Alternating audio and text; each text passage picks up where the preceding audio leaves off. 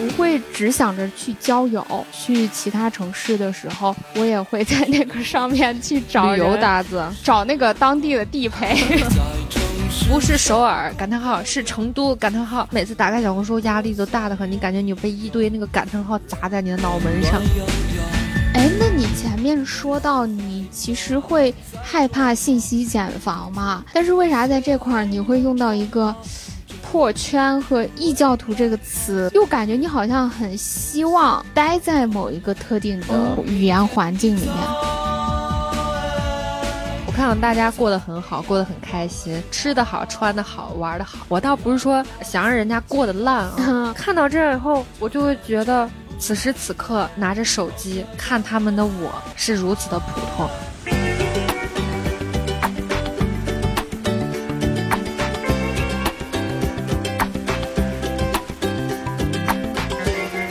大家好，欢迎来到做个海女。我是自从微博开放访客记录后就不再悄悄视奸他人的 i 人小岛。我是讨厌标题党，但每次都会上当的艺人啪嗒。今天就想借着微博开通 S V I P 这个访客记录这个功能，来感叹一下，微博真的不再是以前的那个私人树洞了。那其实不光是微博嘛。还有朋友圈，包括这几年很多社交软件，好像慢慢从大家的生活当中都有隐退的浪潮出现。所以今天也是想跟 Pada 来轻松的聊一下，呃，这些社交软件的文化变迁，还有咱们自己使用社交软件的一些使用指南吧。那先说说吧，都用过什么样的社交软件？我列提纲的时候忘了一个大类，我看是你没怎么写的，那就是交友类。但是我还蛮想聊。的，是吧？嗯，那我首先来说一下使用感受，各个平台使用感受。对我真的交友类 APP 还用的蛮多的。首先最先听到的出现在我视野的第一个就是陌陌，但是我没有用过陌陌，可能陌陌在我心中的那种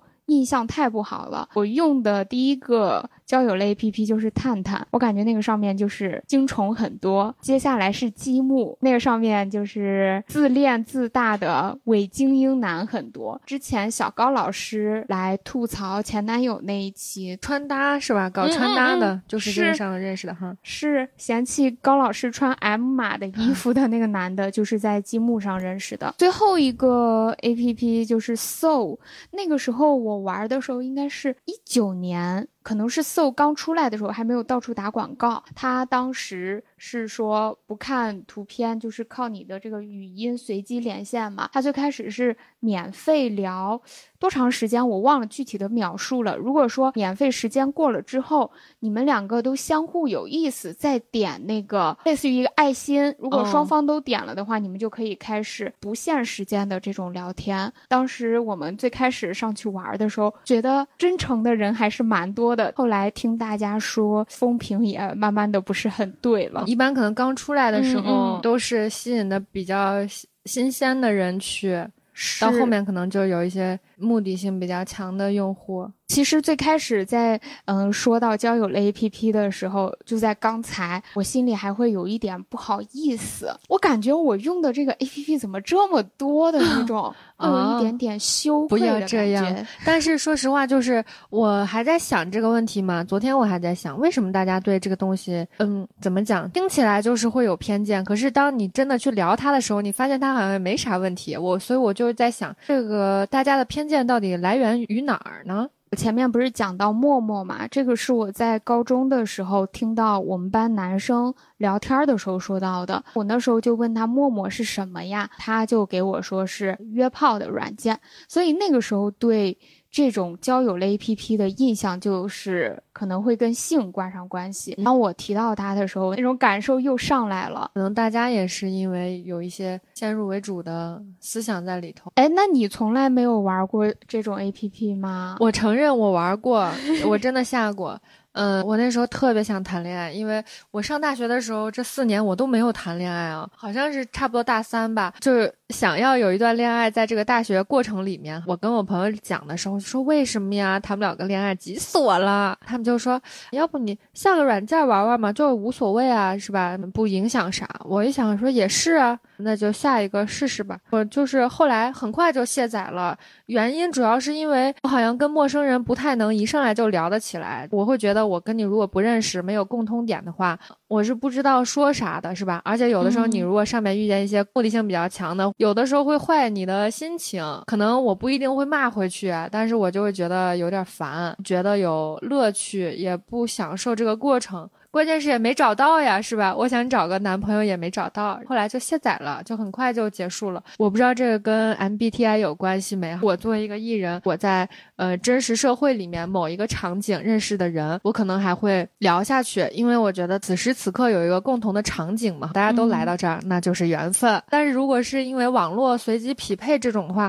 我是觉得有点太过于随机了哈，就算法上面太随机了，我没办法打开一个口。而且我也看不见这个人，我摸不清他的这个人看起来的氛围是啥，所以在这两者之间，我可能就会选外出社交会多一点。那我们作为 I 人，我觉得能享受到这种玩交友类 APP 的。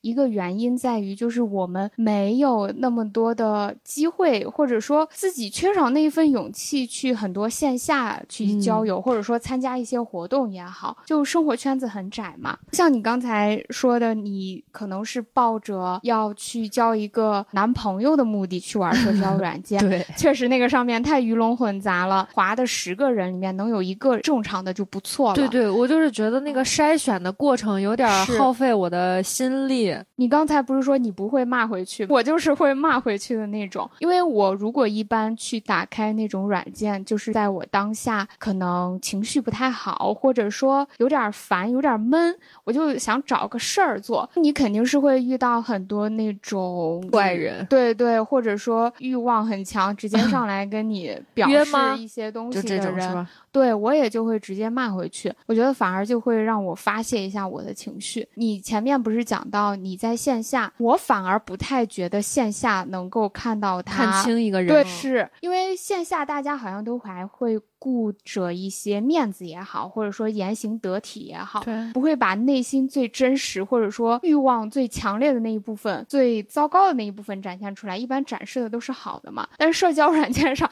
就直达人性的黑暗面。真的，我有的时候觉得你是个 I 吧，按道理来说应该是温文尔雅的那种，可是我时常又觉得你的面目是最真实的，是一个那种直达。直戳人性，对，你知道像你刚才讲的那种情况，我有的时候有点害怕，我有时候害怕触及到那一部分，哪怕咱俩保持一定距离，你的那一部分你自己留着，别给我展示，我不想看，有点害怕那种，我怕我看见了会打破我对人的一些美好期望，是吧？对，但是这样就他自欺欺人，可能你只是还没有做好准备而已。我有点不敢，我就是有点害怕，我怕万一看到这人太丑恶了，我我我就觉得对人性失望。对，哎，我也不知道什么时候我对人性好像 就本来就很失望，对，没有什么信心，没有什么美好的想象。我觉得另外一个你刚才说的有一个点是网恋和线下很大不同的地方，你说看不到他那个真人，对吧？可是。网恋很多人上瘾的地方就在于它给人想象的空间，让人看不到它的全部。好神奇啊！我觉得咱们两个好像有两个部分刚好互补。比如说，我害怕触及他的真实的内心，但是我又不想单纯的看不见这个人。但是你反而是你，我看不见你这个人，OK，但是我可以去触及到你最真实的那一部分。是，所以真的是很奇妙呢。我在网上看到一个说法是，I 人在网恋或者说玩交友类 APP 当。中的比例会更大，不知道有没有 i 人听众可以留言。i 人在现实生活当中可能就是很拘束，不好意思，但是在互联网上就会啊大意大意特意，是 去谈论自己的思想啊，或者说去把自己内在的很多东西，就会在陌生人面前，他是会不那么有保留的去展现出来吧？他们会觉得互联网是他们的逍遥空间。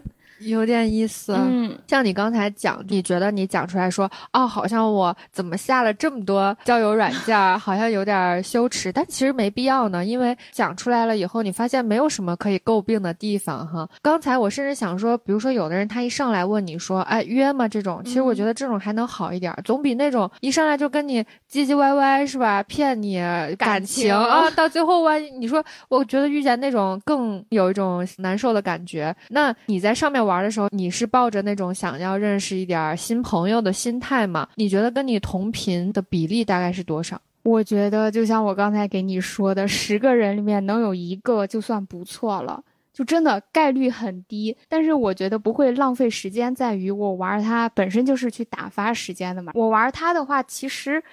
真的就不会只想着去交友。我之前有用它去在上面找散步搭子，就比如说我单身的时候，我可能那一天心情突然比较 emo，我又不太想跟身边的朋友出来，因为你如果跟身边的朋友出来，我就又不好意思总是在他们面前去说一些把自己心情不好的东西展现出来那种感觉，感觉展现多了吧，会害怕他们觉得烦什么的，我就会在 A P P 上面找一个。陌生人，我匹配上了之后，其实我就会直接跟他说明白嘛，我说出来散步什么什么的，嗯，他说可以呀，我说前提说好就是纯散步不约什么的，我是认真的什么什么，反正就是达成一致之后。如果你愿意出来，就一块儿出来散步。还有之前我去其他城市的时候，我也会在那个上面去找旅游搭子。对，但你你就在上面找导游呢？是是，找那个当地的地陪。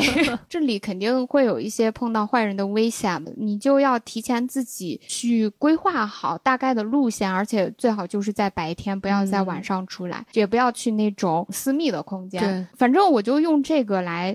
一直就是处于一个处理自己情绪的一种方式，更像是我跟田老师。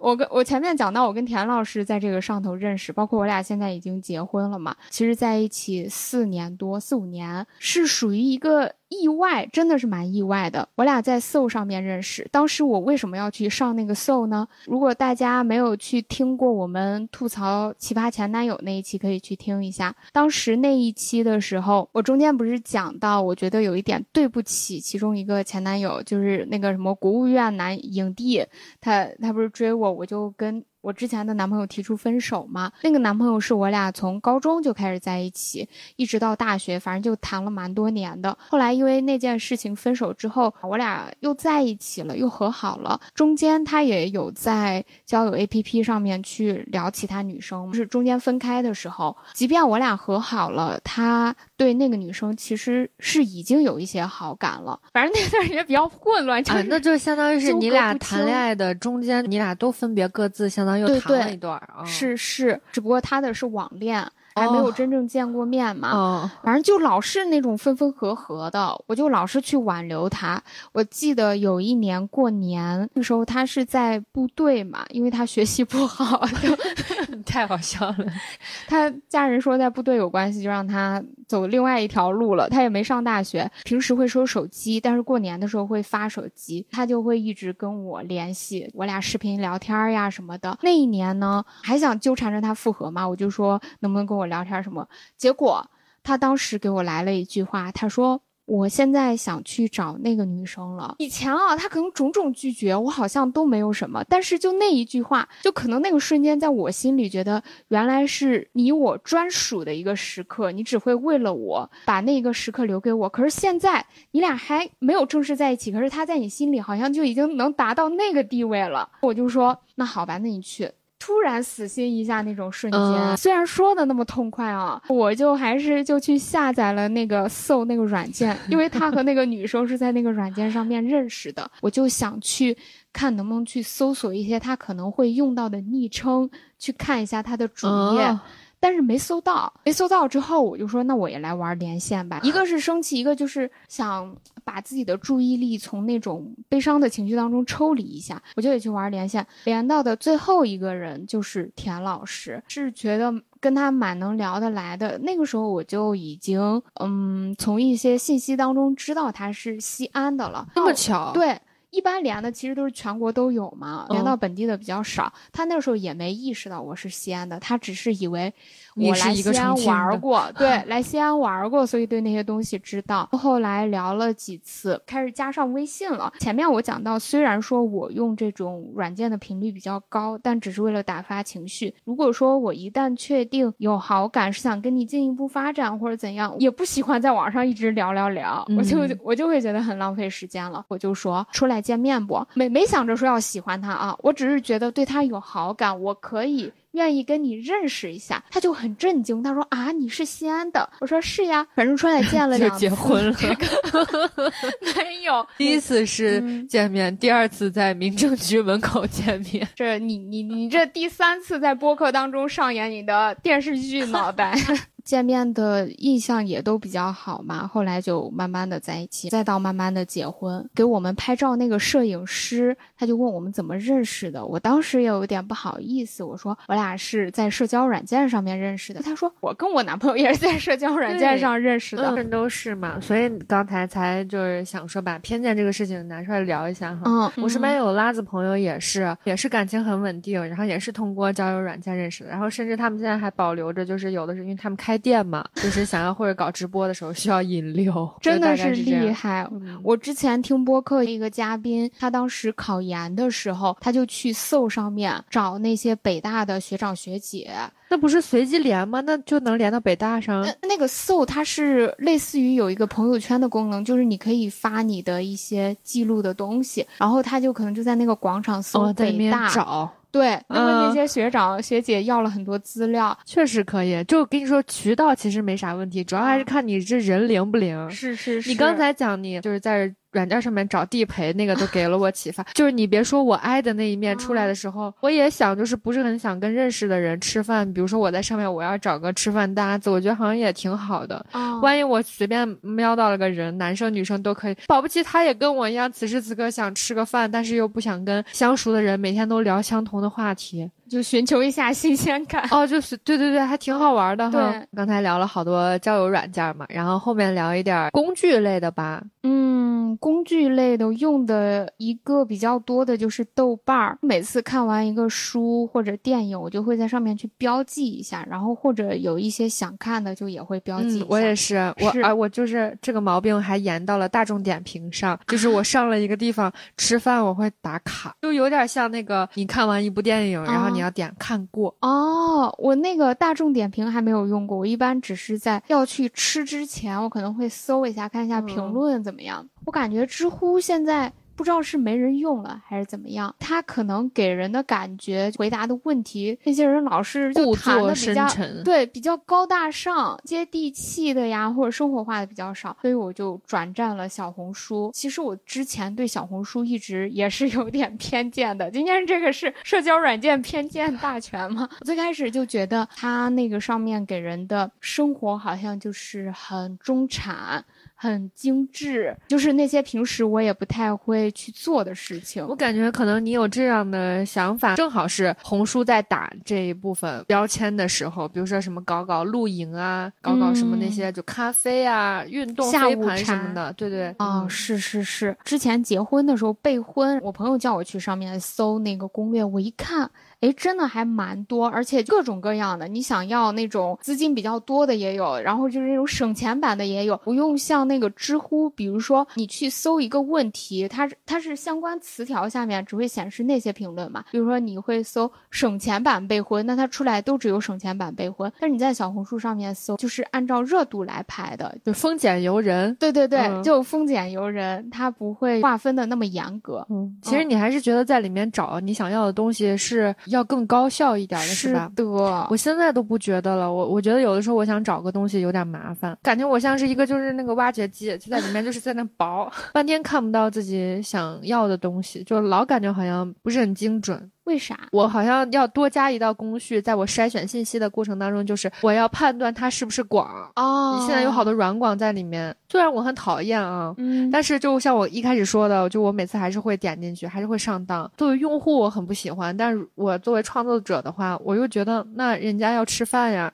饭要查呀，嗯没办法。但是如果是我，比如说作为工具类的哈，小红书算是能偶尔搜一下，然后还有就是 B 站，B 站用的也比较多，大部分也是因为要搜一些，比如说相关的话题什么，我会直接在上面找一些视频看，十分到二十分、半个小时之内的那种，或者有的时候会搜一些纪录片儿。我没有开弹幕的习惯，就我甚至会有的时候它因为设置的问题，它可能自己开开了，我会赶紧把它关上，我很害怕看见弹幕。任何类型的都是吗？基本上是我不爱看弹幕，我有的时候觉得它会让我分心。哦嗯，尤其是比如说我要是把它当工具，我要是在正在找我想要的知识的过程当中啊，我很烦那种抖机灵的，比如说 UP 主说一个什么，然后他可能不认同、不喜欢，或者是哪怕是上一个弹幕说了一个别的，然后后面嗯弹幕就会追着那个弹幕骂，感觉弹幕里面就在打架。啊，就会那样，是是你你就感觉因为弹幕嘛是匿名的，就是有一种戴着面具的那种感觉，所以他们说什么都 OK，、就有的时候会影响到我的看视频的心情，我就干脆就都关掉。哦，是是，嗯我看《再见爱人》的时候也是。对，就会有那种吧，嗯嗯嗯，像你刚才说的，如果我去看一个视频，是把它当做一个工具，我要去学习一点什么，我也会关。但是在 B 站，我也关注了很多可能生活类的 UP 主嘛，嗯或者一些吐槽区的 UP 主，像那种的话，我就会把弹幕开开。看大家一起吐槽。对对对，嗯哎，还有就是 B 站上面不是有排行榜的功能吗？之前我朋友还说，每次打开 B 站好忙呀，就是看完排行榜，然后看那个什么热搜榜，看完热搜榜看自己关注的，看完关注的看广场，基本上常年霸榜的就是那么几个 UP 主。你如果不是长期关注，他们经常讲内部梗，你听不懂。我有时候有点讨厌内部梗这个东西，就有一种他们有粉丝基础了以后，他们就会常年霸在那个榜上。那他们常年霸在榜上以后，就会吸引更更多个，嗯，新来的朋友去关注他们，对吧？嗯就形成了一种循环，就慢慢慢，他们的粉丝可能会越滚越多，然后全部都变成他们内部的人，对外部的人就不友好。但是如果你要想进来 B 站这个网站看东西的话，发现你自己不懂，然后你就开始关注他，直到你变懂，你变成内部的其一。嗯就有一种那个信息鬼打墙的感觉，哦嗯，就来来回回就是他们几个人，那内容肯定是趋近同质，就会这样。嗯刚才也提到小红书嘛，我现在是把它当成搜索引擎用，但是有的时候你就感觉那个信息太碎了。本来我是有一个啥要搜的嘛，我一点进去可能有一两个，我觉得哎蛮好笑的或者蛮有意思的，我关注的，我就会再往下刷一点，然后我就想说我再刷一下，我就去搜我本来要搜的那个东西，结果就是 刷着刷着我就忘了我自己进来要干啥了，然后你就发现我的收藏里面有一堆，就我每次看到我就说这个先收藏上，B 站上面也是，就我会放到那个稍后再播，这个现在手头上的事儿忙完了，我再去看，我再去专门再搜一下，结果你就发现那个越攒越多，然后截屏也越攒越多，就你就发现你其实没有时间去专门看，就是他经常把我的时间和把我的注意力，我感觉都给我。打散打碎了，我倒不是说怪平台哈，我有时候挺想怪自己的。我就说你这人能不能有点定力？怎么回事儿？就是你点进去，你今天你要干啥，你就直接去搜，别看那些东西，就当没看见啊。但是还有一个就是，他每次都吸引我，肯定也是算法推的准嘛。嗯，我有的时候就当没看见的时候，我几天不看小红书，他还会专门给我推。比如说我几天以前看过谁，他可能就想说，那这个你应该感兴趣，他直接就给你跳出来某一个人的推送，然后有的时候你就会忍不住说啊，我再看一下，然后你就又变成他的日活之一。哎，你前面说觉得那些碎片的信息太多了嘛，你就很烦，所以你退出那个 APP，但是又会被那个软件给你推送的各种类型你感兴趣的都有，你又会点进去。对，我会点我就是回回都会 上这个当。啊，因为其实我是这样想的，我觉得，呃，我这么长时间不看，它作为平台，它给我推了一条非常具体的某一个人的某一条出来，那这一条肯定有它的厉害之处，不然平台不会推这条给我。就我就想说，那我点开看看，看我研究一下这条有什么，就是都值得平台专门送到我眼前叫我看，我就想看看学习一下人家是不是爆款呀。是吧？就是有的时候是作为一种说创作者，然后点进去，而且有的时候你他既然都给我推了，我就想说，那他应该是嗯有热度的。我如果不看，我好像觉得自己错失了什么东西，就怕自己会落伍，所以有的时候就还是会就自己那个手指就是一边说别点别点，然后啪点开了。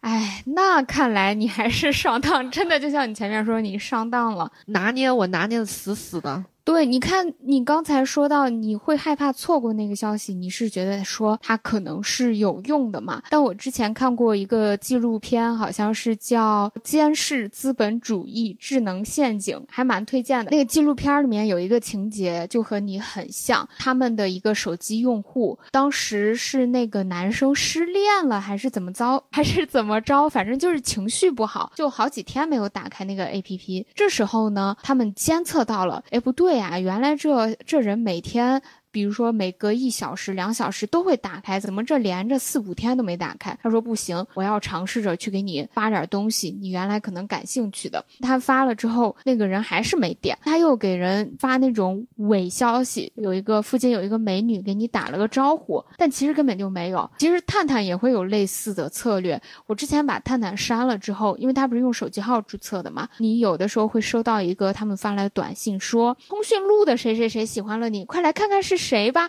他就想吸引人心勾的啊！是是，其实你点进去以后屁都没有，或者说你不买他那个会员，你是根本看不到谁喜欢了你的。当时那个印象很深刻的一句话是。如果你没有花钱买产品，那你就是被卖的产品。如果你没有在那软件上面消费，其实你光作为他们的用户，那就是他们赚钱的工具了。是，所以他会一直吸引更多，想吸引更多的用户去用它嘛？我还觉得我是透明人呢，我现在觉得我可能是透明工具。对对对。根本可能就不是个人。嗯，那红书对于你来说算是工具类的还是社交类的？原来我是会把它当做工具类的嘛，但是我有一段时间也深深的厌烦过。你看，它不像微博，它可能一打开，它首先映入你眼帘的是你的关注页，然后小红书你一打开，映入你眼帘的是那个发现页，你需要手动去调到你的那个关注栏。那那个发现页，它就是什么都。都给你推什么人的东西都往你这儿推。我当时在备考考研的时候，加上又有疫情，本身就很焦虑了。我最开始是想在小红书上面去 找点乐子，不是，是想去看一下那种学习 vlog，就把自己给激励一下。结果那时候任何考研人发东西都给我推，比如说今天我又阳了，那个时候不是呃叫什么，就刚解封嘛，好多人他就可能会被身身边的人给传染，所以我就每天也在焦虑，哎，我这症状是不是也阳了呀？反正就把我弄得人心惶惶的。后来我就把那个删除了，我还专门跟我的咨询师去聊了这个事情，因为对我的影响真的很大。我也有过这种病，我我 我有的时候，比如说我想发那个穿搭或者发。生活分享类的帖子嘛，对他有的时候就是因为我看着我嫌烦，我不看了，他就会给我弹出来嘛。弹出来就像我刚才说的，我会想说，哎呦，他给我弹这个，那这个博主的这条应该很厉害，我研究一下，那我看我能不能做成复制一个爆款啊？有时候就很抵触嘛，你看着就很焦虑。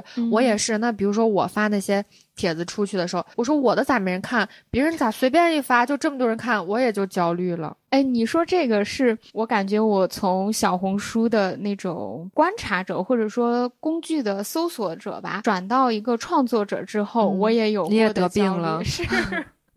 就你说这个，有的时候你在那个主页上刷刷刷，这人发了个啥嘛？就几千条评论，对，就几万个赞，是精心写脚本、想认真输出的东西，咋就没人看？对我之前也是，我就想说。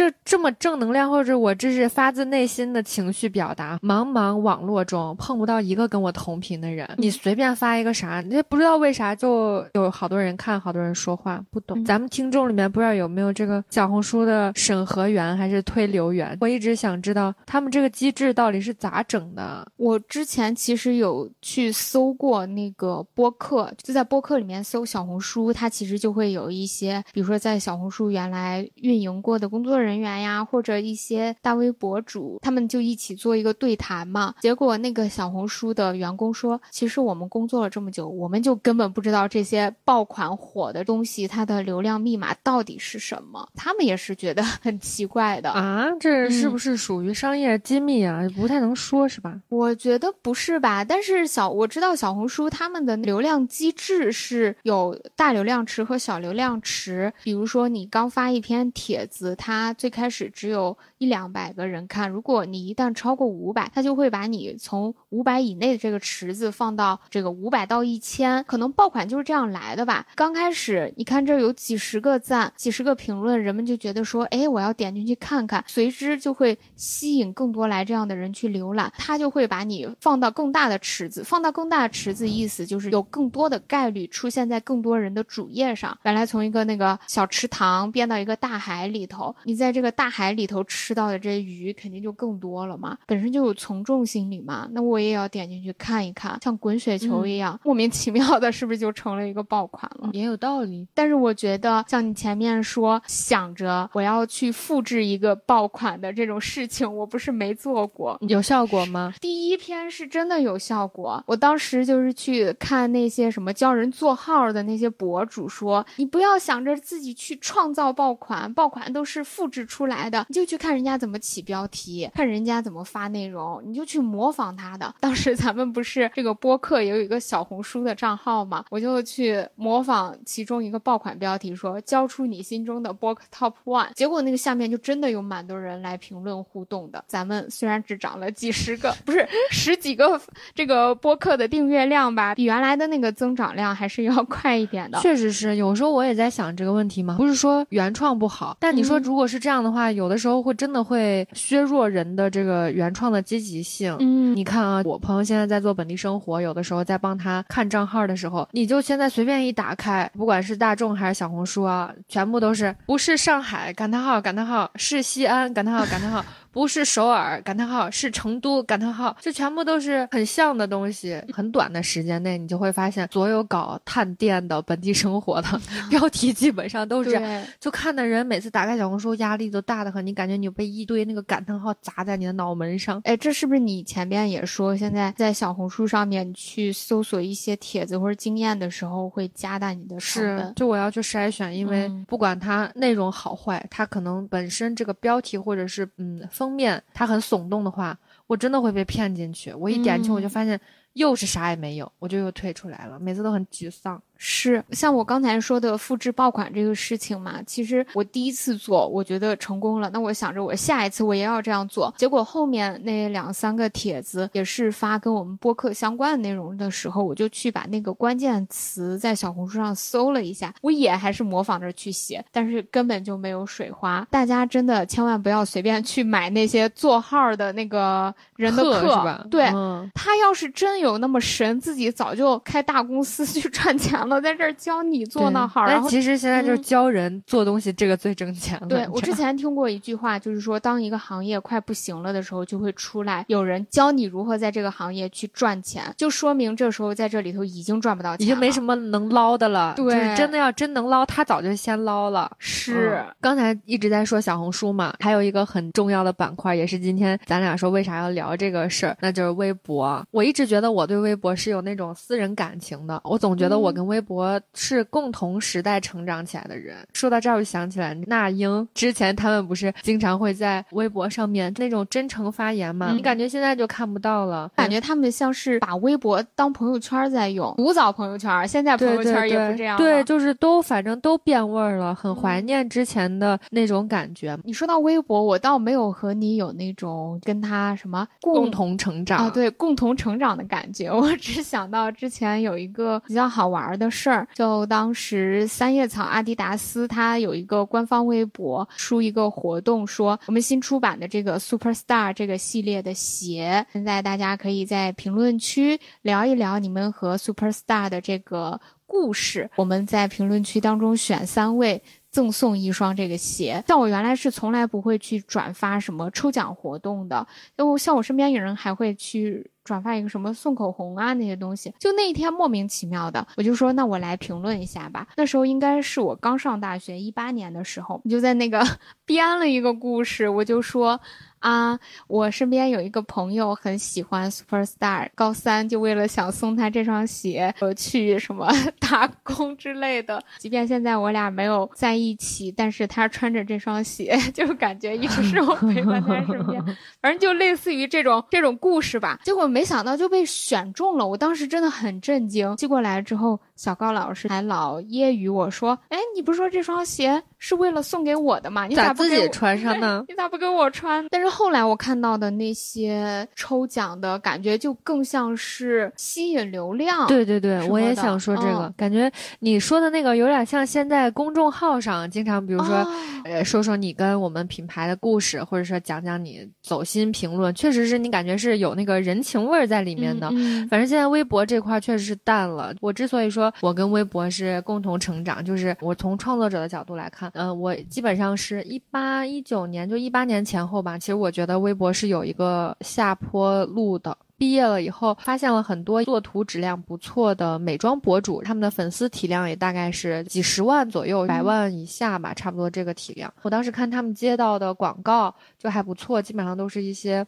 嗯，大品牌主要是彩妆这一块的嘛，我就在想说，如果我能做到这个体量，或者是我能做到这样出图的质量、内容的质量，那我是不是起码也能吃上一口饭？我就学着他们的样子，一开始用我自己买的东西去拍一些照片发出来。其实你也是那个时候认识我的嘛，是吧？嗯，对对，那就证明我这样复制还是蛮有用的。其实很快的时间就马上就接到广告了，就是具体的商单的钱多少我就不说了，反正你就感觉是在一八到一九年。哪怕就是疫情爆发的中期之前，你都感觉还是一直能接到单子的。那个接到的品牌也是从初创品牌、国货品牌到呃一些就一线大牌，口红、香水都还蛮多的。我那个时候的状态我觉得特别好，我就觉得哦，做自媒体的事情被我盘的还蛮活的，就我一个人就能搞定嘛。但是马上你就会发现，到疫情中后期到现在这段时间，你会发现甲方把呃放在微博的预算明显是你感觉变少了。比如说通告群里面也会之前。可能一些彩妆品牌，他们完全都是全部的注意力。都在微博上，慢慢慢慢，你就会发现他们会说，呃，抖音博主有没有？小红书博主有没有？你会感觉战场在一点一点的转向，这个头在一点一点的掉。我是自己有一种依依不舍的感觉嘛，因为我觉得微博走了这么长时间，对吧？这艘船上又有那么多的名人、明星，各种官方，对吧？小红书它毕竟是一个 UGC 的平台嘛，你感觉还是碎一点。我就是觉得微博像是一艘很大的游艇，小红书是一艘就小小。的船在旁边，其实这个大船可能它慢慢的正在沉，可是我突然跳到小红书，我会发现我还是需要适应一下。哎，那你当时为啥没从这个微博转到其他平台呀？这是好问题，我我有点抵触这种东西。就包括我现在不用抖音，倒也不是说有啥不好哈，只是说我自己，我就是觉得我自己的精力有限，我觉得我注意力有限，而且不同平台它。不同玩法嘛，就是对我来说可能有一点难度，而且我就是有点抵触新的东西，有点恋旧吧，可能是我也有。而且我发现啊，我在互联网上会有一点羞于去做营销或者怎样。其实最开始开咱们播客的小红书号是我开的嘛，我是想通过去发一些我们每期聊的主题以文字，如果能吸引到一些人，那也是好的。但我当时想快速的能增加一点订阅量，我。发了一个爆款标题，后面我又发了一两个爆款标题之后，其实我心里就有一点过意不去，总觉得有点对不起自己。为啥？比如说我起的那个标题，交出你的播客 Top One，或者说考研的人一定要来听这期，减肥的人一定要听这个播客，就这种标题，我是觉得不如咱们自己起的那种标题显得更更真诚，因为这种营销的味道更重一些。是是，你是讨厌这种的，对，所以我就做不到。哦，懂。嗯，有的时候我自己上网嘛，我觉得我不舒服的地方也在这儿。我其实作为用户，就如果说我单纯的作为一个观看者，我也很讨厌这种，有的时候那些新闻。都不能算新闻，就很耸动嘛，每次都会被骗。但是呢，我如果在开始做账号的时候，我又觉得我如果不这样，那就没人点进来呀。我起真实的标题，除非说我已经有一部分同频的粉丝，我有这个积累，那大家可能懂我。那我前期做的时候，我没有这样的人，我咋办？那我是不是就得这样？所以心里就很矛盾。我如果作为看客，我很讨厌；但是我如果作为创作者，我又觉得，哦，这个环境好像我。偶尔也要去研究一下，是希望听到这里，如果有听众朋友 喜欢我们的播客，就请不如点个订阅吧。我俩真的是很羞涩于去营销啊，确实是。你看，像这个视频也越做越短嘛，什么标题也要越来越吸睛，黑底黄字，对对，节奏都太快了，可能注意力就变得越来越有限吧。就那天我还看到一句话，就是说农作物都是春耕秋收，他们。们都会给自己留有时间去生长，为什么人好像总是那么着急？对啊，我当时看到那句话，我就决定我以后再也不用标题党的那种起名字了，因为我觉得咱们在做一件事情，这可能才开始。做个十来期，看到身边的人，他可能通过很会营销的方式，有了几百个订阅量，就让自己也变得特别急。对对，其实我内心深处也是这样想，我是觉得咱俩对韩女是有信心的，而且就是 也得给韩女一点时间吧，给自己和给韩女都有一点时间。是因为你有的时候跟我讲，比如说咱们营销这个事情。呃，好像感觉总是有困局。我想跟你说，我说，嗯，其实就不用太着急哈。但是我又觉得这个话我说出来，好像怕挫败你的对他的积极性，我就也没讲过。但是我就觉得应该是安安觉得咱俩应该是同频的，不是很想把自己推的那么那么紧张，还是想按照自己的节奏来。对。但是订阅过我们播客的朋友都说我们播客很好，所以 如果听到这里，希望你再次毫不犹豫的去订阅一下，谢谢。你刚才讲到，你可能是作为一个博主来谈微博的一个变化嘛？我作为一个普通用户的话，我觉得微博变了。可能最近这两年感受比较明显，就是它那个热搜上老出现一些我看不懂的东西，或者说我不再关心的东西。你一打开就是被各种明星霸屏的，或者是一些我根本就不认识的网红、不认识的名字，而且都是买的。比如说今天我拍了个新戏，或者是我那个路透什么的，他们就是买的热搜嘛，买上去的。对，因为我也一般不怎么看电视剧嘛，所以他有的时候那个上的热搜可能是某个电视剧里面的情节，但我以为是什么社会新闻了，就比如说谁谁谁生孩子怎么怎么了，我点进去一看是个故事，是个，电视剧里面的，就把我气的，我有的时候是不是就感觉有点浪费人的感情呢？一点进去就是那些无聊的娱乐的东西。对对。我就觉得现在的人都这么无聊了吗？但是按照你的角度来说，他可能是为了营销去买的热搜，而且可能就作为微博这个平台，它之所以变成这样，肯定也是因为他要吃这口饭嘛。那有人要买这些东西，他就能吃饱。那他他一边就觉得我这边吃的饱饱的，我挺好的。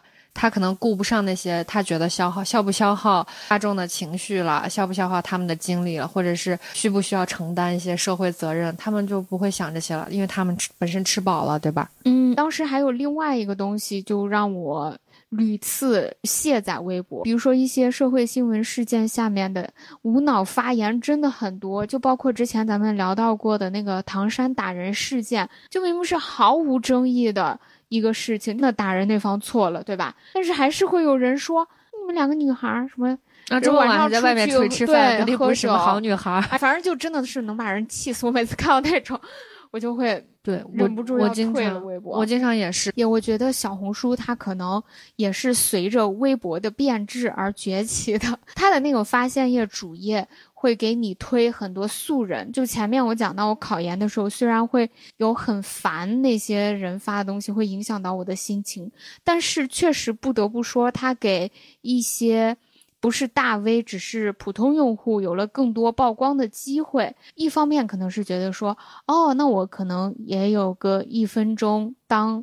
创作者，或者说在呃舞台灯光下的机会。另外一方面也觉得说不会再像微博那样，只能看到那些大 V 的发言，其他人的言论你是很难看到的。嗯慢慢小红书它也从一个原来那种很高奢精致的，就是什么下午茶那些内容嗯转到了变成了金美娜，对我现在就是它主页老会给我推一些那种土味的东西，但是你自己好好想想为啥？就是秀才呀、金美娜、美娜姐，我觉得是人们他们越来越想看一些轻松的，嗯、娱乐化的东西吧。但是那种娱乐化跟明星那种是不一样的。就现在不是都把明星称为二零八吗？二零八是啥意思啊？啊天呐，你你你说你前面不想关闭小红书的这个推送，想培养网感，你这个 网感还是很差，所以我这能卸吗？我这不能卸，我这卸了，我整个就回村儿了。二零八就是之前好像爽子那个事件，你不会爽子不知道是谁吧？啊那我知道你 他那个事件出来的时候，不是他一年挣二少零八亿是吧？是那个意思。一天能挣二百零八万，哦，一天挣二百对，所以就，用二零八来代替替明星。是是明、哦明星这个称呼。大家现在对于追星、对于明星，其实有一个祛魅的过程。除了有一些，就是那种还在追的过程当中人，就是普通大众嘛，不像原来那么去看待明星了。就大家更喜欢看一些金美娜。对对，他们同时是在做着自己的事情，但是又没有那种傲娇，或者这说样子，可能他们也是营造出来的那种感觉吧。但是大众就喜欢这样子。对，哎，但是你要说到这儿，前一段时间我看那个文章说，抖音上有一个网红嘛，他叫什么 ID 我忘记了，他火得很快，但是翻车也很快。翻车主要是因为他在跟别人 PK 直播的时候，对方说了一句说，我来这里直播就是来捞钱的。那个人直接就说了一个，他说，哟，兄弟咋把我的心声给我说出来了？大众马上这个矛头就开始指向他，因为本来所有人去关注他是因为觉得他 real 吗，是因为觉得他够普通，所以我才哦关注你。结果他马上就拿到流量以后去直播去捞钱什么，大家马上就不喜欢你了，不喜欢你不喜欢的也很快。一听说哟你现在捞钱了，大家马上就不乐意了，纷纷取关，甚至还去考古奥利给那个老哥，嗯，给他刷礼物。就大众这个心理啊哎呦，也很微妙。你说这真的还是蛮奇妙的啊！其实谁不知道，如果你当一个人爆火之后，他出作品、出视频也好，直播也好，那肯定就是为为了收入的呀。嗯但是他就是不能把这个话说出来，对，很神奇。是不是？嗯我感觉有一种你想要，但是你又不能就伸手要的那种感觉。嗯这个时候，其实广大网友同胞们还蛮有一种当家做主的感觉。嗯，你可以好，但是你要记得是谁让你变得这么好。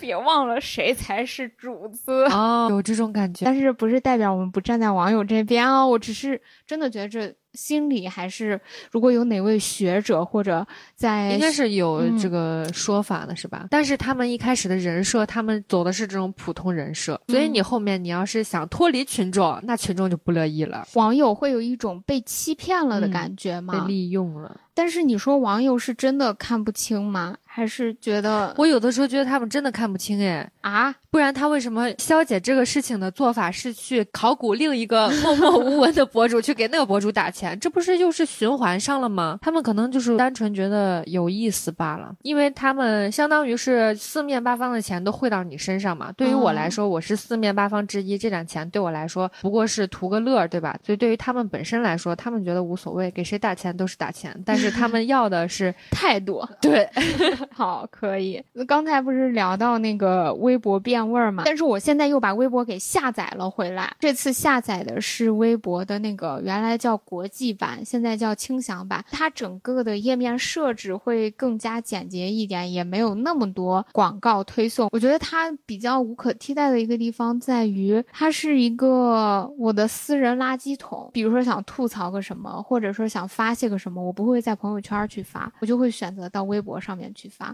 不过你的微博确实还蛮精彩的。我有时候上微博，我是觉得有点费劲的原因之一就是我要躲开一些垃圾消息，倒不是说你发的那种情绪上的叫啥就是小作文，也不是小作文，对个人的感受。嗯我倒不是为了躲开那些，咱们说直白点，我现在关注的是女权很多博主的发言。你像按道理来说，大家都是这个圈子里面的人，或者说大家都是认同这个观点，在觉察这一部分的人，那大家的想法应该是同频的。但你有的时候，你就会在一堆评论里面发现一个异教徒，就不知道打哪儿冒出来的，看到这些东西你就觉得很难受。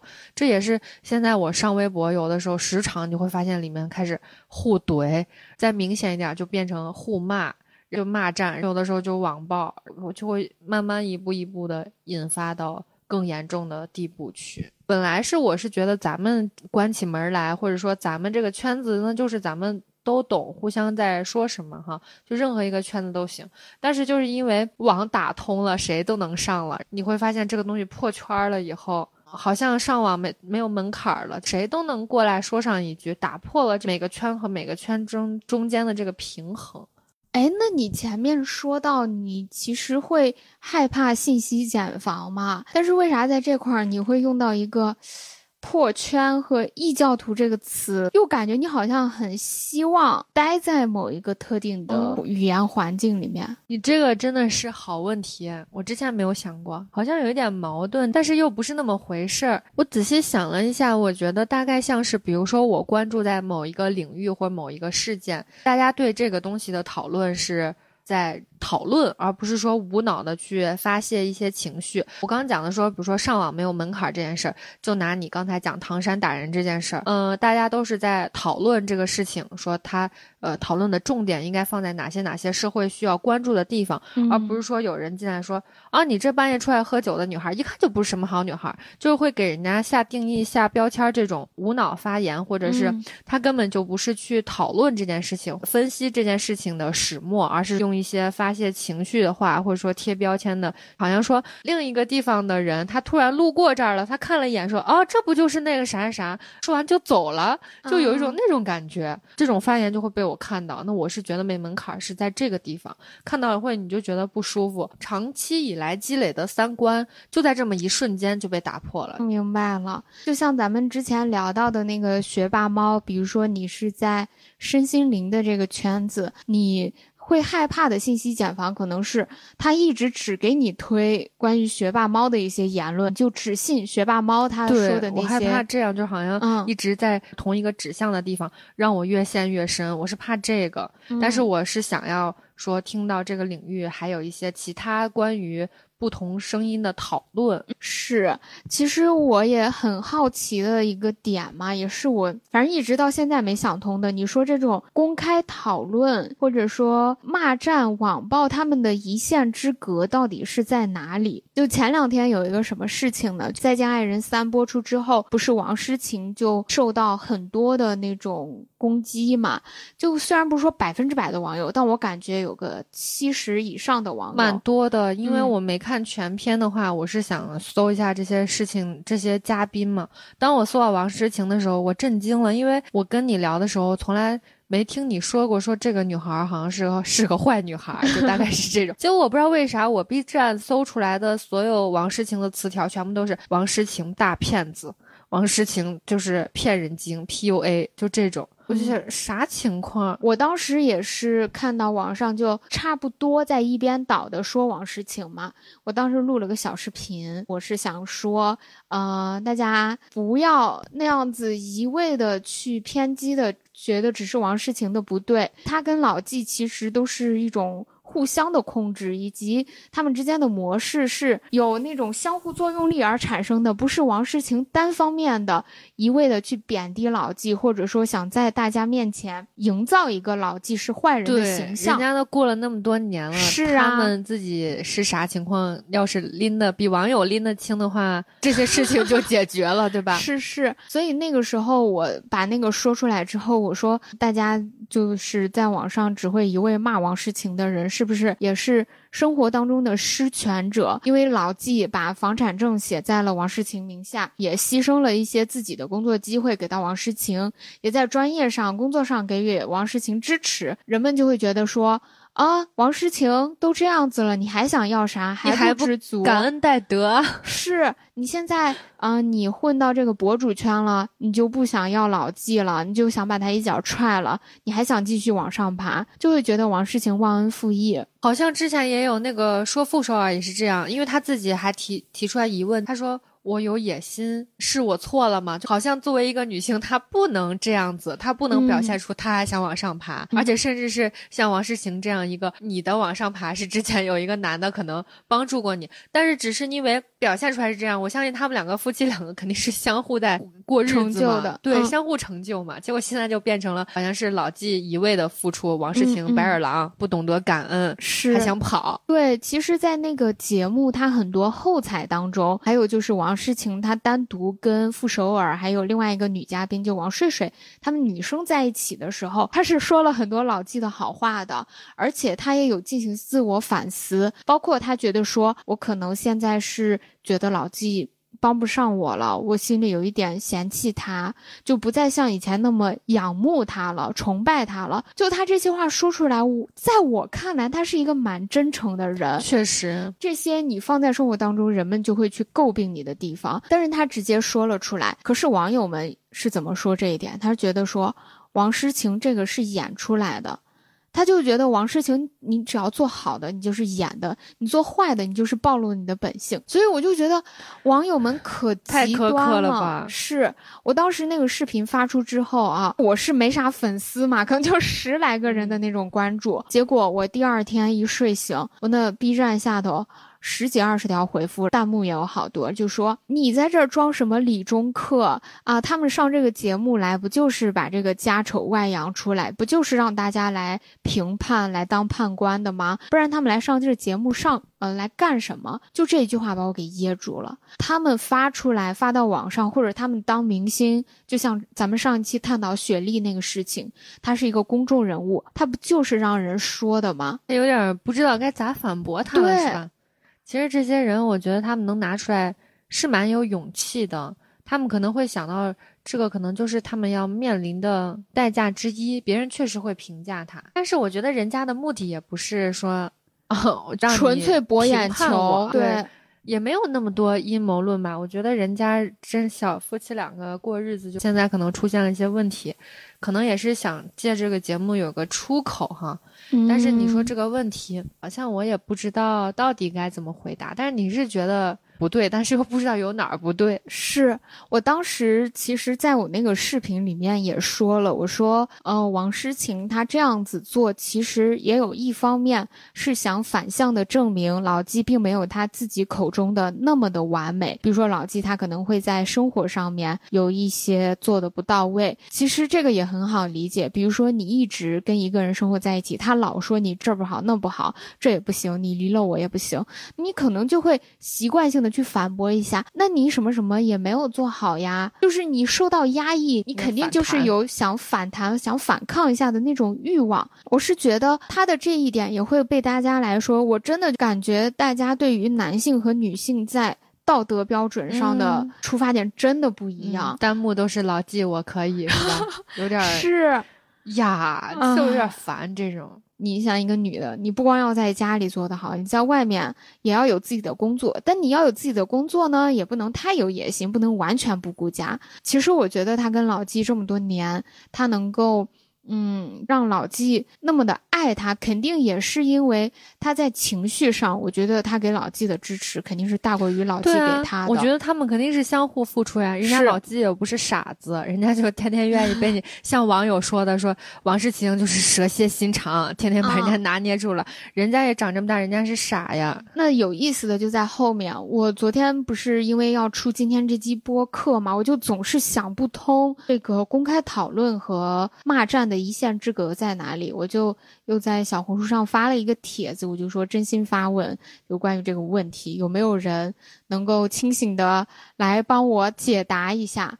结果没有一个回复，但不是没有人观看哟，浏览量还是有很多的。只有我一个朋友在下面给我撑撑场。我一会儿也去评论一下，我说我蹲个答案，我也想知道。你说这些就是经常无所谓后果，随口发言可能会引起互怼、骂战、网暴这些网友，他们这样做就是满足了他们什么心理啊？反正我当时那个标题起的是。现实中失权的网络判官，我觉得他们在现实生活当中是失权的，也可能没有人去在意他的观点和言论。他可能当时去发那么一条消息的时候，他并没有想刻意的去引起一些关注或者骂战，但是他一旦收到了别人的附和、附庸、点赞，他可能心里就一下会觉得，哎。我原来还可以通过这种方式引起注意，对，而且也会有一种自我成就感吧。你说，就跟咱们发朋友圈，或者说你发一个作品有人点赞一样嘛？只不过他们的那个作品可能是那样一句不经理性思考的言论。我有的时候觉得，可能也就是情绪顶上来了，随口说那么一句哈。但是可能这么多人呢，都跟我一样有情绪问题的时候，恰巧看到了。这这一段，或者说，其实我心里不一定是这么想的，或者我现实生活中我还不一定是这么做的，但是我就是可以在弹幕上，在键盘上，我可以这样说。是，虽然说刚才那个问题我是没有答案，但是我知道。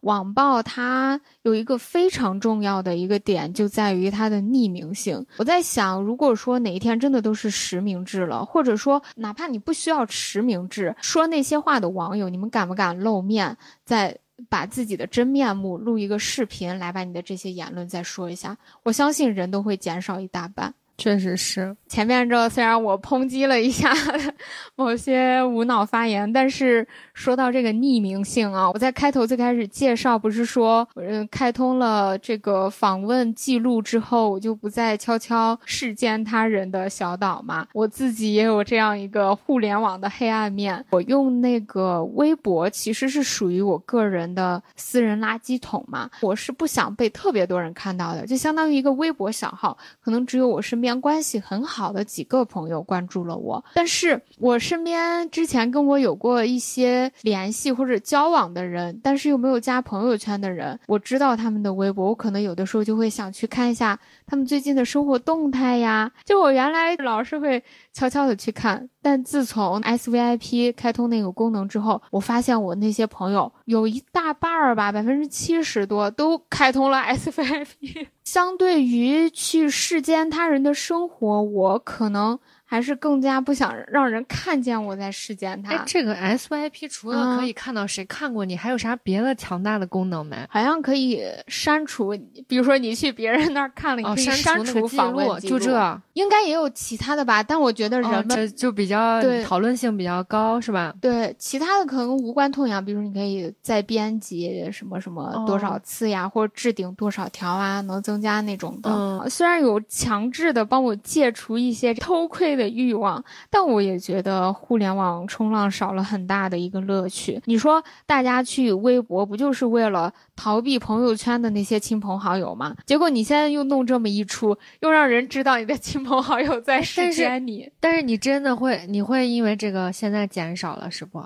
对啊，没必要啊，你就继续看嘛，反正他知不知道你看，你又不知道，你不知道他知不知道你在看他。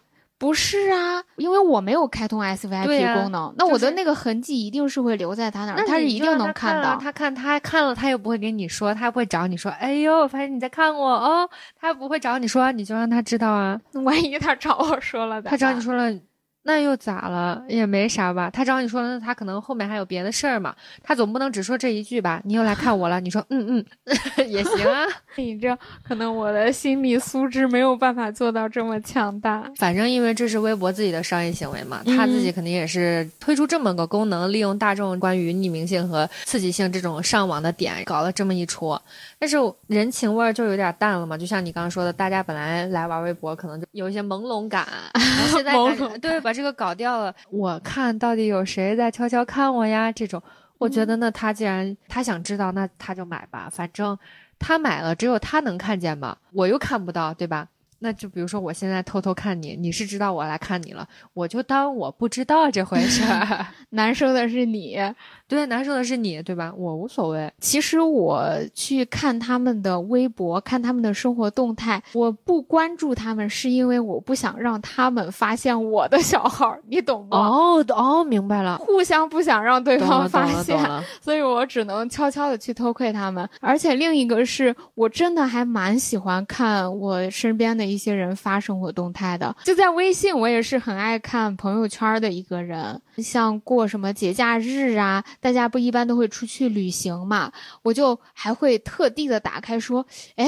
怎么这今天第一天都过完了，还没有人更新自己旅行的动态呀？没人发点美照、美食什么的？我是真的会被这些东西吸引啊！之前你聊到说你去公园，你看到那些卖气球的啊、卖烤肠的就很 烦但在我眼里，这就是真实的生活，就是会治愈我的一些东西。但是你有没有发现一个很神奇的地方，就是大家现在好像发朋友圈的人变得越来越少了。对，就现在你连那种分享卖烤肠、卖气球的都少了。但是我的朋友圈里还有几个，我每次看到他们在认真分享生活的时候，我还觉得蛮庆幸的。嗯确实，就像你说的，大家无论是因为厌倦朋友圈，他们其实自己也有一个割席的动作，自己也不发了，嗯或者说是因为工作什么原因吧，就觉得对于生活的那种兴趣下降了。嗯但我看到那些依然在发着烤肠、气球的人，人，对我会觉得。他有他们真好，太好笑。我是这样想的哈，发的人变少了，就包括像你刚才说的那些种种原因，比如说你是爱看的人，结果你发现没人发了。那你是爱看的，结果发现没啥看的了，你慢慢可能也就不看了。偶尔想发的，一看哟哟没人看，那算了，我也不发了。我估计现在就是搞朋友圈研发产品的这帮技术，可能现在也正在头疼这些问题。嗯这个是他们在想的。但是我自己的话，我就是觉得，可能我相熟的人，他们本身的动向咱也知道，经常在聊嘛。那不相熟的人，可能也不太 care，就如果他发与不发，可能就也不是说很关心的那种。我觉得可能大部分普遍人是不是都跟我一样的心态啊？所以现在发的人也不多，看的人也不多。对，我不知道这跟我是一个 I 人有没有关系。之前不是在网上说 INFP 会懂吗？就老是发一些什么公园烤肠、气球的照片，我们就是会天然被这些东西去吸引吧。那你现在发朋友圈还多不？你的频率是啥？我还是蛮爱发的，但是我发朋友圈，说实话有点只分享美好生活，不分享糟糕生活，是不是？大家也因为觉得说朋友圈老是只分享美好的一面，有一些人就会觉得你们这一天怎么这就是这也开心那也开心，今天又去这儿玩，明天又去那儿玩，嗯全世界伤心的只有我一个，属于这个世界唯一一个下水道的老鼠，就那种嗯感觉。但我不发那种糟糕生活，不是说我只想展示我好的一面，而是我觉得我生活当中有什么糟糕事儿的时候，我首先是会想着去解决它的。如果我发出来，我可能是会需要大家的帮助，比如说哪天我的猫丢了。非常非常丢了，我可能就会发个朋友圈，纯粹的抱怨一下，去发糟糕事那种比较少。但是有的时候我也会因为发出去的东西没有人点赞，我就会默默删除。就那些东西可能不是我特别真心想分享的，只是为了想让大家想让别人看到的啥样的东西想让别人看到，还不是真心分享的啥呀？也不能说完全不是真心分享，但是就会在意大家给的那种评价和反馈更多一点。就比如说咱们的播客之前，苹果播客那个数据中心不是给我发了一封邮件，说咱们那一周做的很好，是在咱们这个个人日记这个分类当中、排名前第八名还是多少？嗯我就蛮开心的，我就把那个截图发了一个朋友圈儿，结果过了半个小时没人点赞，我就默删删除了。有的时候是你一些你觉得你的成就，希望有人可以认同你，或者说夸你一下。对我一方面希望他们夸，但我又一方面害怕别人我在觉得我在炫耀，所以不给我点赞。也蛮正常，但可能也不一定是大家不给你点，不是看不到你的成绩，可能真是因为他们现在没人看不看朋友圈。朋友圈，我自己也是发朋友圈，但我基本上是想发就发。即便是这样，我发现我也是现在发的要比以前少太多了，就比去年前年要少太多。有的时候是因为分组分的我头疼，比如说我副业上的事儿，我不就不太可能让主业工作上的同事看到，我会觉得我怕给自己找麻烦。比如说我家人分组也是一大类，有的时候玩的太开心了呀，或者是谈恋爱的事儿，家人看到我一辈子都是一个人，应该会觉得我很安全，不想听他们唠叨。对，而且有的时候你那个分组还会弄错，是吧？会有这种不想让他看，结果只让他看了。上学的时候还有要分那个老师啊，要把老师分出去。有的时候其实你本来挺开心的，情绪顶上来了，这时候我特别嗨，我想发，结果就是因为你搞那个分组，好像你分的过程中你就觉得把你那个开心劲儿都给浇灭了。后来就想说，好像发不发也就那么回事儿了。但是你刚说到点赞，我发现是如果有人给我点赞，我不见得说这个点赞的一定要特别多，但是我会希望我在意的那那一部分人哦是嗯要给我点，会觉得不愧是你跟我哦，咱们就是心有灵犀，你懂我就是那种。其实我发朋友圈也是一些日常的东西嘛，老是会有一些特定的人给我点赞，就像你刚才说那种感觉。结果他今天突然没给我点，我就想说哟。咱俩咋走岔了？是我就会在想，他是不是觉得我在炫耀，所以他不想给我点。之前不是网上也总是上热搜的一些关于朋友圈的行为嘛？比如说你出去玩的时候，能不能不要老发那带定位的旅游照片儿，或者说老晒那种转账的截图？大家感觉对于朋友圈发什么还是蛮在意的。所以我也会有的，有的时候有点，比如说没人给我点赞，我就会在想，哎呀，他们是不是会在意我发的这个东西？哎，那你觉得网上那些吐槽朋友圈的那种行为，你是怎么看的？我还真有朋友会这样，比如说咱们你我加一个第三个人，咱们三个共有，比如说他出去玩了，他一天发十条带定位的，完了以后我是那个嘴贱的人，我会直接在朋友圈发哦，至不至于，首尔都没去过。嗯，一天发十条，一个首尔至不至于就这样。可能我我我觉得有的时候是显示出自己一种优越感，嗯，是吧？哎，我觉得你这个优越感说的还蛮到位的。我之前就一直想不通嘛。如果说我看到一个人 一天发十条，确实，如果我觉得烦的话，我就会自动屏蔽他。也不是别人发的任何一个东西都会诱发我不好的情绪嘛。但比如说我那段时间状态不好，我就是不想看了，我就会选择自动把朋友圈那个。功能可能就给关闭了。你是这样？对我一般是不看它。之前就一直想不通，如果你不爱看，明明就可以选择自己默默关闭，非要让人家不去那样子做。但你刚才说到那个优越感，让我一下就想到一个例子，就是老钱对新贵的不屑。就你刚才说的，他。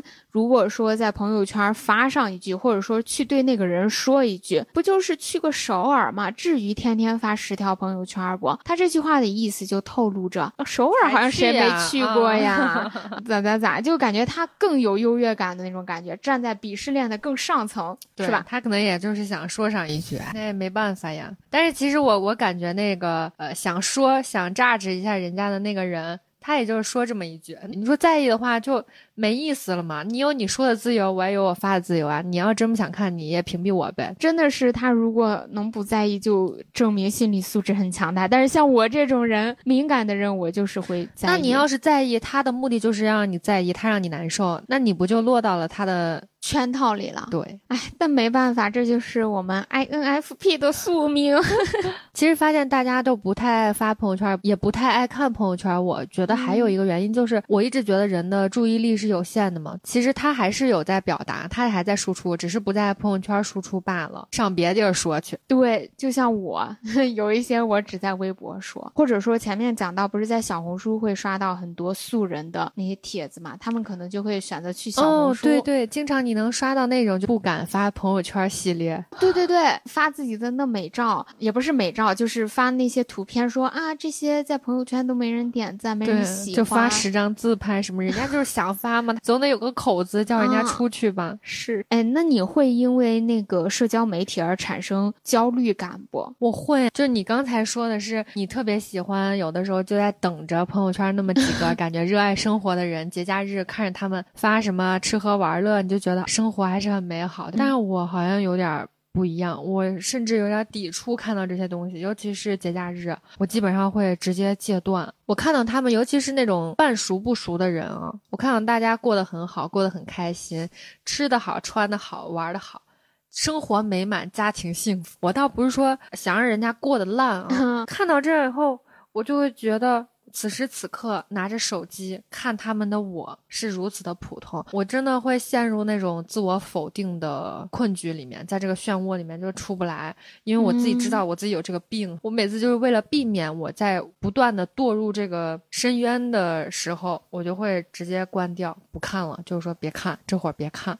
你真的为啥会有这种感觉啊？反正小高老师也看过你那个朋友圈嘛，他就觉得你朋友圈拍的图都好有质感，说你好漂亮。嗯，明白。其实这种话我听过很多人跟我讲嘛，我就是有这个病，我我自己还没有找到治它很好的方法。我是使我只要看到别人比我好，我可能看不太到自己身上的优点。但凡是别人有我没有的地方，我就会为这个东西而痛苦。哎，这还挺像我想到。到嗯，上学的时候，我们作为一个学生的时候，你考得好了，有一些老师或者家长就会给你说：“你别骄傲哦，你看你这一部分知识还没做好，或者说你现在只是第三名，你们的第一名咋咋咋。”是是这种感觉，好熟悉的味道。你明明已经在第三名，在那么多人之上了，可是你永远只看得到第一名比你好，你看不到你比那剩下的百分之九十七都好。对，嗯，是这样，真的很熟悉。我经常会这样，可是我就是觉得你，你永远往要往上比嘛，你不能跟下面的人比啊。你跟下面的比，你已经比他们要好了，你比啥呀？那就往上面的比呀，这样你才能进步，不是？那你觉得你朋友圈里面那些人过得好，他并不一定生活全面的都是比你好的，但是你只会拿自己就是这一面不好的东西去跟他好的那一面比。对，因为我心里想说，那我既然已经看到了我不好的地方。那我就把这个补足，我是不是好上加好了？可是没有百分之百完美的人，你这就是一个悖论。也是，即便你身边没有任何人跟你去产生一个对比，有这种声音和想法的话，你依然是不会放过自己的。你说的对啊，我真的是不会放过自己。我有的时候感觉没也没人逼我自己不放过自己，但是我是知道我有这个病，我是没找到好方法治。对，我就想到之前看那个《爸爸去哪儿》的时候，甜心参加那一期，你看了没？应该没看。哦，看了，看了，不是，我也不是家里就是断网的，好吧？他们不是家长说甜心黑嘛，甜心就来了一个，我们白着呢，所以你就要有这种勇气。下一次，呃，你脑海再出现这声音，你就说。我们好着呢，反正就慢慢练习吧。也是，我我试试，我下次试试。我把我自己朋友圈的那个封面就改了嘛。有一天我看到了一个小漫画，我整个就落泪了，因为他说不要老看着别人的好，看不到自己的好嘛。希望他可以作为就是我治病的第一步。我刚才说的是我自己向内看的情况，那如果是向外的话，我就很烦的是现在上网，你就感觉没有营养的东西越来越多了，你好像。每天都在吃垃圾，别人摁着你的头，埋在一堆垃圾信息里面，你去努力的在找自己想要的东西。虽然说那些视频越做越短，他们的信息越来越碎片化，可是它即便是碎片化，它塞到我们脑子里面也是很多的东西，对吧？嗯。就比如说啊，同样的拿两个小时来举例，如果你去完整的看完一部电影，它接收的信息量其实也就是那么一部电影，但是如果你用这两个小时在刷社交媒体，你想，你可能已经看完了一个电影解说，看完了别人 一天的生活，又看了某个人什么什么的言论，就是你脑子里接收了很多的信息，但是你并处理不过来，所以就会产生你刚才那种很累的感觉，就什么都忘记了，感觉截图了一堆，收藏了一堆，但是什么都不记得。是，虽然我刚才在劝你说，哎呀，不要跟别人比，但是其实我自己有的时候也是会被朋友圈的一些。同柴压力给击到或者卷到吧，但可能跟你有一点不太一样的是，我不太会去从身上找自己不好的地方跟别人好的地方比。有一些很具体的时间段，一些具体的事情我没有得到的话，我会被卷到。就比如说之前我考研失败的时候，看到朋友圈都上岸了，对，上岸了。那段时间我可能会有一点那种感觉，但平时跟我这一样吗？没做到吗？别人做到了。感觉跟你一样又不太一样，我不知道你是没有我不是的这么重，我不知道你是只会被这种很特定的事情会诱诱发一些不好的感受，还是别人发一个什么东西就会猝不及防的就会让你有这种感觉？猝不及防的，就是你说不上来。我不能去总结它，但是有的时候真的就是那么一下下，不见得每次发每次都能打到我，但是就是可能某一次就会让我一下特别万念俱灰，我就觉得我是个垃圾。就我可能觉得咱俩，嗯，虽然都是会被卷到，但不一样的点就在于击中我的不是猝猝不及防的，而是我有提前预警的。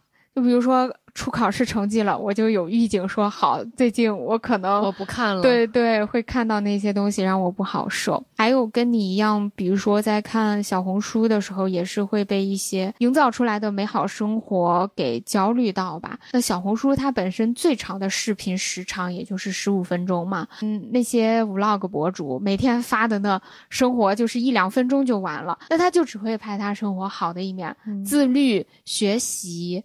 化妆或者健身，插个花，喝个咖啡，散个步我就每天来回来去就是这些东西。是感觉他们的生活没有烦恼事。当我有烦恼事的时候，我就觉得，对你们这一天 过得也太好了。对，而且剪辑的手法和套用的模板和那个滤镜都很像。是是，所以我反正就有的时候会间歇性的去讨厌某些平台的内容吧。